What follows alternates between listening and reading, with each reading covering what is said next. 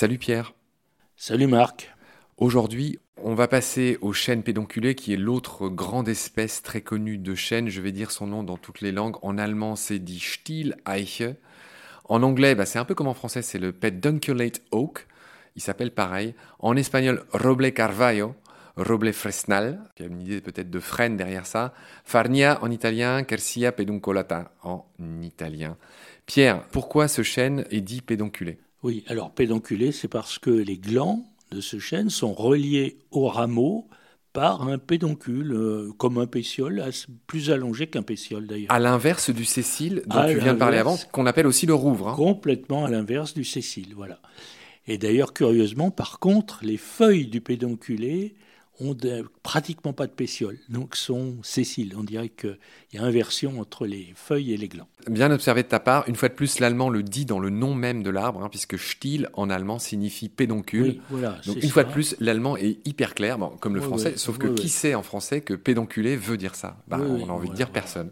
Alors voilà. Et puis alors il y a un autre nom qui apparaît, c'est Farnia en italien et Fresnal en espagnol. Et donc en effet, tu disais, euh, tiens, il y a du frêne là-dessous. Ben oui, alors ça, c'est autre chose. Le frêne, on en parlera plus tard. Hein. Il est. C'est pas la même famille. On n'est pas du tout la même famille, pas du tout.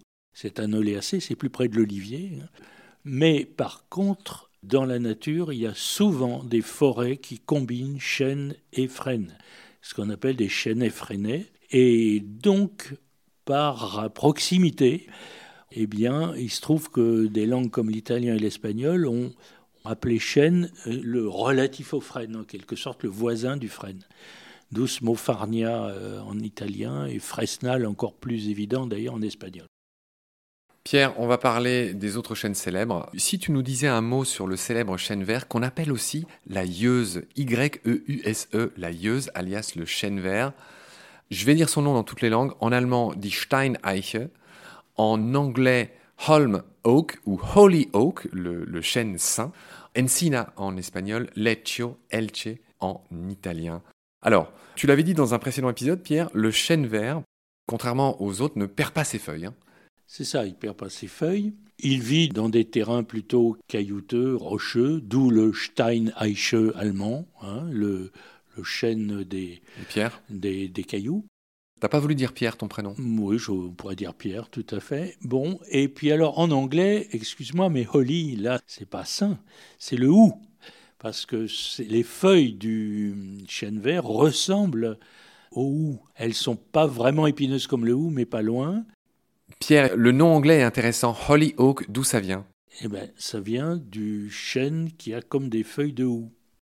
Alors, Pierre, quelque chose qu'il faut dire sur le chêne vert, c'est que il a quelque chose à voir avec le tannage, la tannerie, qui servent à tous les métiers du cuir. Hein. Oui, oui. Alors, l'écorce du tan, c'est le nom à nouveau gaulois, mais disons breton surtout.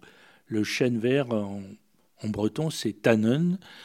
Il y a une racine gauloise qui est tanneau pour le chêne, qui d'ailleurs, je le dis tout de suite ici, n'a aucun rapport avec l'allemand tanneux, le sapin. Hein. C'est un hasard.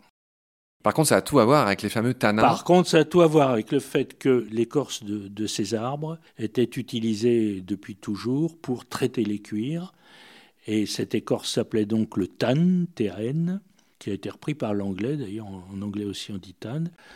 Et de là est venu tout le vocabulaire, tanner, tannage, tannerie, et les tanins, hein, les tanins qu'on a trouvés et qui sont en fait les molécules chimiques qui euh, s'attaquent aux protéines du cuir et qui l'assouplissent et le rendent imputrescible. Pierre, dans cette même famille des chênes qui ne perdent pas leurs feuilles en hiver, donc qui ne sont pas caduques, donc feuilles persistantes, il y a une autre célébrité, c'est le chêne liège avec lequel on fait les bouchons de vin.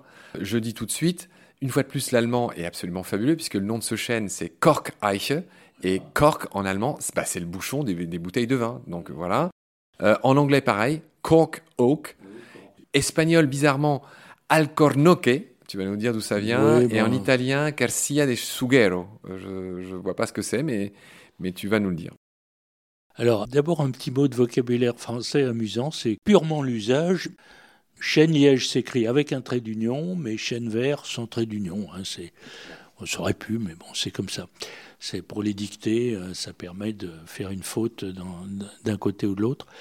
Sinon, euh, cork, oui, d'accord. Bon, Al-Kornoque, euh, le Al, c'est le Al arabe, ça vient du mot arabe, et Kornoque, dont on sent cork qui est en dessous, hein, c'est un petit mélange entre le mot cork et puis le Al arabe. Alors, Sughero, c'est autre chose, c'est le fait que en latin, le liège d'ailleurs et l'arbre se dit suber. Et il se trouve que le suber devient en italien sughero.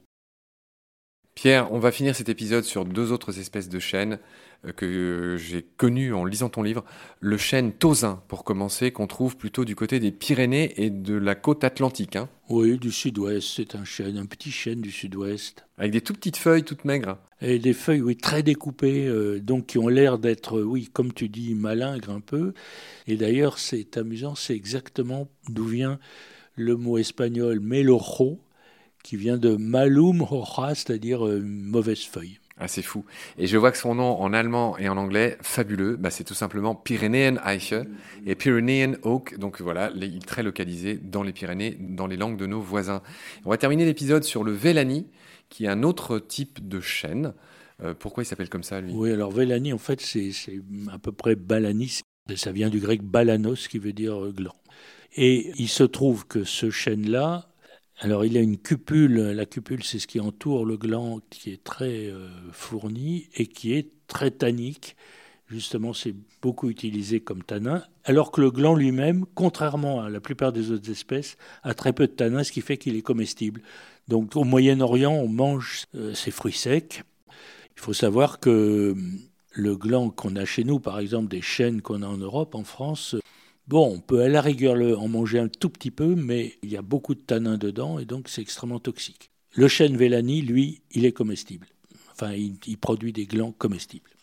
Parfait, Pierre. On a fini notre série sur le chêne. Il y avait beaucoup de choses à dire sur, euh, sur cet arbre incroyable qui est encore une fois euh, le plus nombreux dans, nos forêts. Une pensée pour Astérix et Obélix et, et tous ces sangliers qui mangent des glands. Il faut savoir que d'autres invités ont raconté ça dans des épisodes de Baleine sous Gravillon. Je pense à Pierre Rigaud qui nous a expliqué que les sangliers, comme chacun sait, sont en expansion en France. Et on pense qu'avec le réchauffement climatique, il y a plus de glands qui sont produits. Et donc, c'est un des facteurs qui font que les, populations de sangliers sont en expansion. Elles sont encore favorisées par le réchauffement. Je voulais le dire. On est en 2022, hein, je précise notre date d'enregistrement. On est le 19 mai 2022. Il y a peu de chances que ça change dans les années à venir. On nous écoutera toujours, hein, Pierre, car notre podcast Nomen, on l'a dit plusieurs fois, est immarcessible. Je te laisse nous rappeler pour les étourdis ce que veut dire immarcessible. Bien, il ne, il ne, se flétrira jamais. Il ne se flétrira jamais. Sur ces bonnes paroles, Pierre, je te remercie pour tes lumières. Je te retrouve très vite pour un autre arbre. D'ici là, prends soin de toi. Salut. Salut Marc.